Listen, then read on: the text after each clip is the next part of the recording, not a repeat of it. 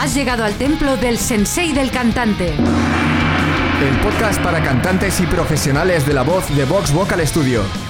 Potencia. Resistencia. Notas agudas. Notas graves. Control. Equilibrio vocal. Soy Esther Justel. Yo soy Carlos Campaña.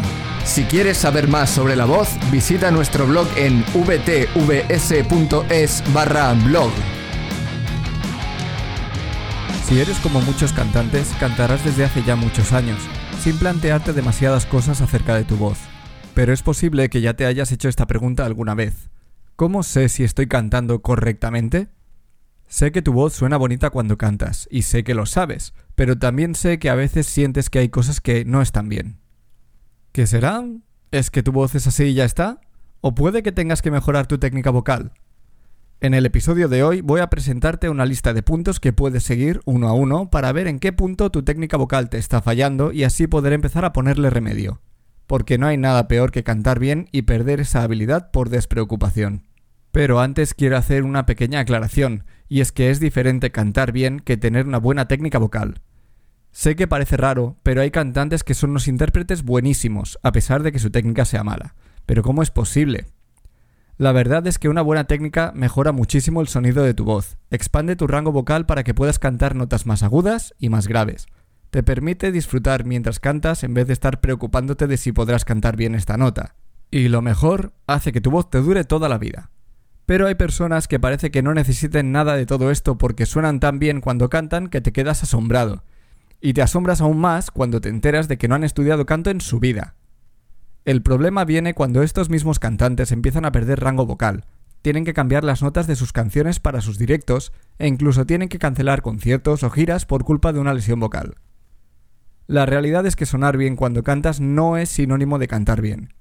Al menos tal y como lo veo yo, cantar bien implica sonar bien y utilizar tu voz correctamente de forma sana, lo cual me lleva a ¿por qué no debes compararte con otros cantantes? Bueno, primero por lo que acabo de contarte. Si te basas en la voz de un cantante que te encanta pero que tiene mala técnica, lo más probable es que repliques las mismas cosas que le están llevando a tener esa mala técnica. Pero supongamos que te basas en un cantante que es técnicamente muy bueno. En principio parece lógico que si consigues imitarle, tu técnica también sea buena. Pero como en esta vida parece que todo tenga que ser complicado, seguir ese camino es mala idea. Primero porque si tu tipo de voz es diferente a la del cantante, tu técnica vocal también debe ser ligeramente diferente. Y segundo, aunque tuvieses el mismo tipo de voz, cada persona necesita hacer microajustes diferentes en su aparato fonador, por lo que las probabilidades de que tengas que hacer exactamente lo mismo que otra persona para cantar con buena técnica son más bien escasas. Otra razón por la que no debes compararte con otros cantantes es que muchos de ellos no cantan con una técnica perfecta porque el estilo que cantan no lo permite. Hay estilos que te obligan a doblar las reglas de la técnica vocal para conseguir ciertos sonidos, algunos más que otros, y asumir que esos sonidos son síntoma de una buena técnica te llevará por el camino de la amargura. Pero una cosa muy diferente es que poder cantar estilos técnicamente incorrectos sea consecuencia de tener una buena técnica vocal, porque para hacerlo durante años y años sin sufrir ningún daño es necesario tenerla. Y finalmente, si tratas de aprender técnica vocal escuchando grabaciones de cantantes, te arriesgas a dos cosas. Primero, a estar escuchando al productor en vez de al cantante, ya que cada vez más las grabaciones están más y más retocadas y lo que estás escuchando no es la voz original. Y segundo, a estar escuchando un trabajo de días o semanas en solo una canción, por lo que no sabes cuántas tomas ha costado ni cuánto tiempo de descanso ha tenido que hacer el cantante para poder grabarla. Espero haberte explicado bien las razones de por qué no puedes basarte en otros cantantes para saber si cantas correctamente o no, y mucho menos para aprender a hacerlo.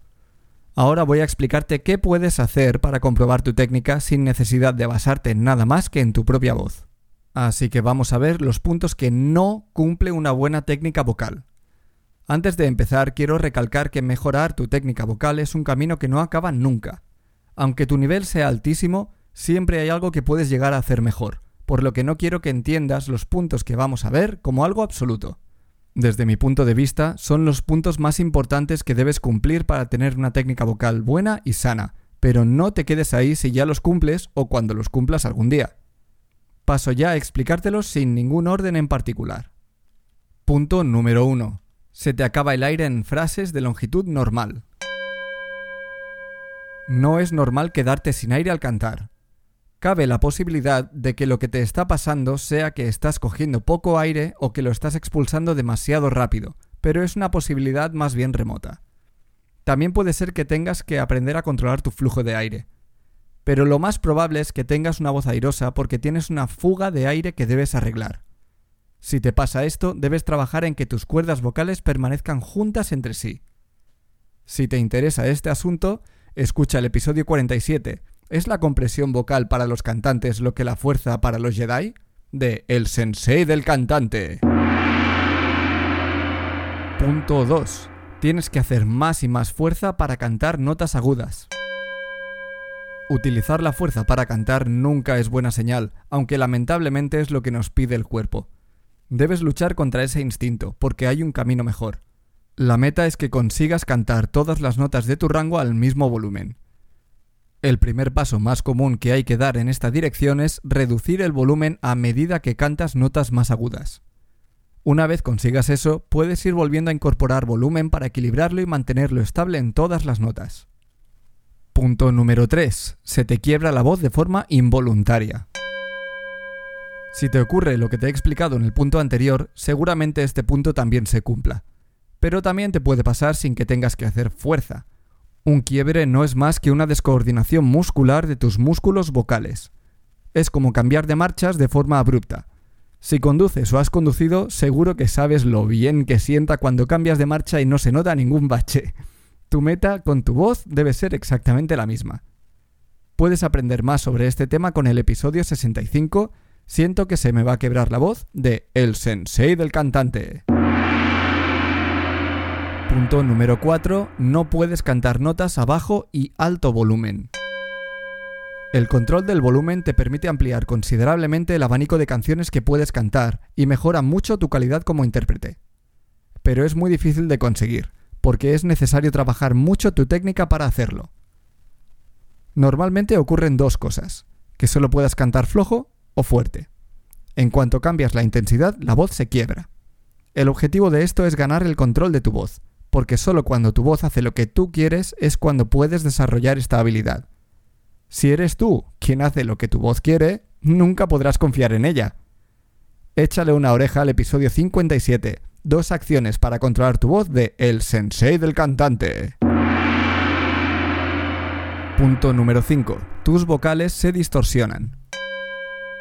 Las vocales son las que son, y aunque tenemos que modificarlas ligeramente para poder cantar mejor, nunca hay que distorsionarlas tanto como para convertir una O en una A, por ejemplo. Esto suele pasar a medida que subes a tu registro agudo.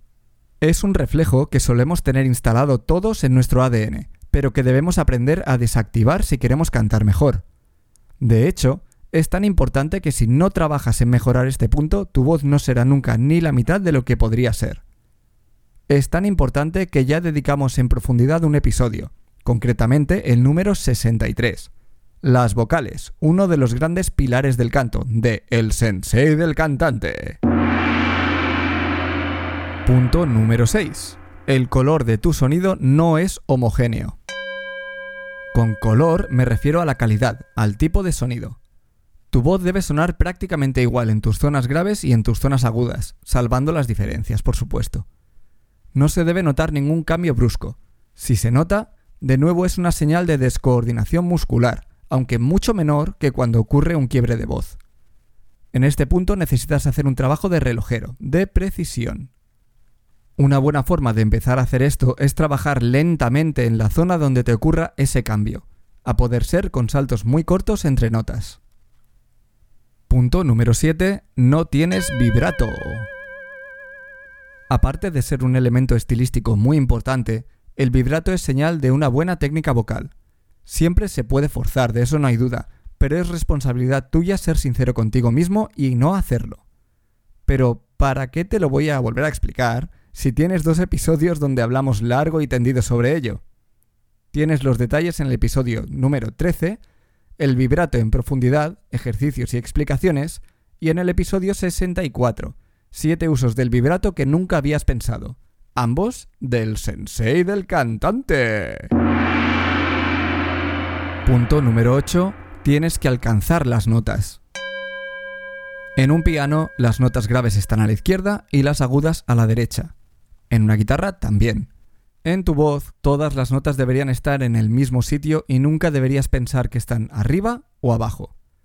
Cuando permites que eso ocurra es cuando te encuentras en la situación de alcanzar las notas, lo cual empieza a generar respuestas físicas en tu cuerpo que te lo ponen aún más difícil. Todas las notas están en el mismo sitio, y todas las notas tienen que ser igual de fáciles de cantar. Hago una pequeña pausa para explicarte una cosa sobre estos ocho puntos. Estos ocho puntos que te he explicado son una gran forma de hacer un chequeo de tu técnica, pero los próximos dos puntos son cruciales para que todo cobre sentido. El punto 8 más 1.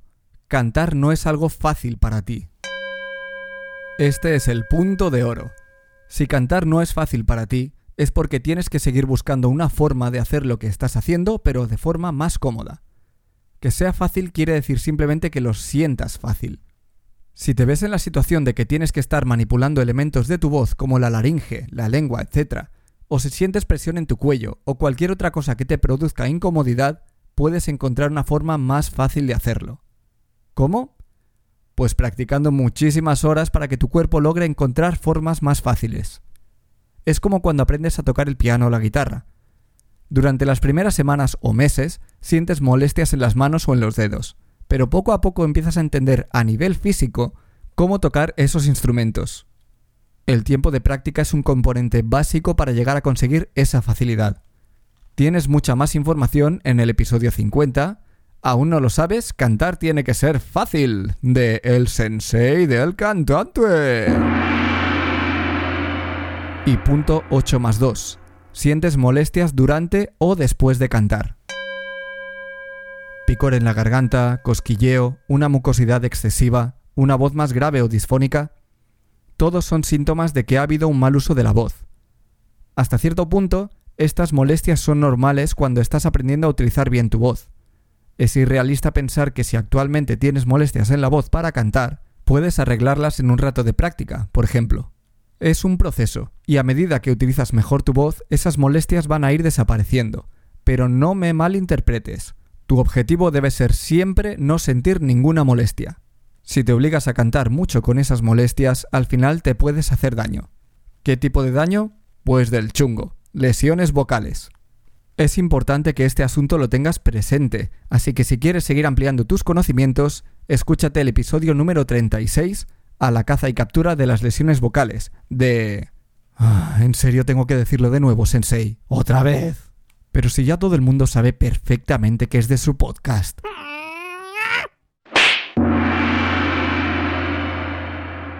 Uf, vaya nata me ha pegado. Ah, en fin. Recuerda, todos tenemos que mejorar cosas. Así que si quieres ser el mejor cantante que puedes ser, no dejes nunca de practicar. Ahora la pregunta es, ¿cómo practicar para conseguirlo? La mejor respuesta que te puedo dar es, escucha todos los episodios de... Y hasta aquí el episodio de hoy. Gracias por escucharnos. Si nos escuchas desde iTunes, haznos saber que te gusta nuestro podcast dejándonos tu reseña. Y si te ha gustado y quieres más, hazte fan del sensei. Únete a nuestra comunidad de cantantes para aprenderlo todo sobre la voz. Visita vtvs.es barra sensei-fan.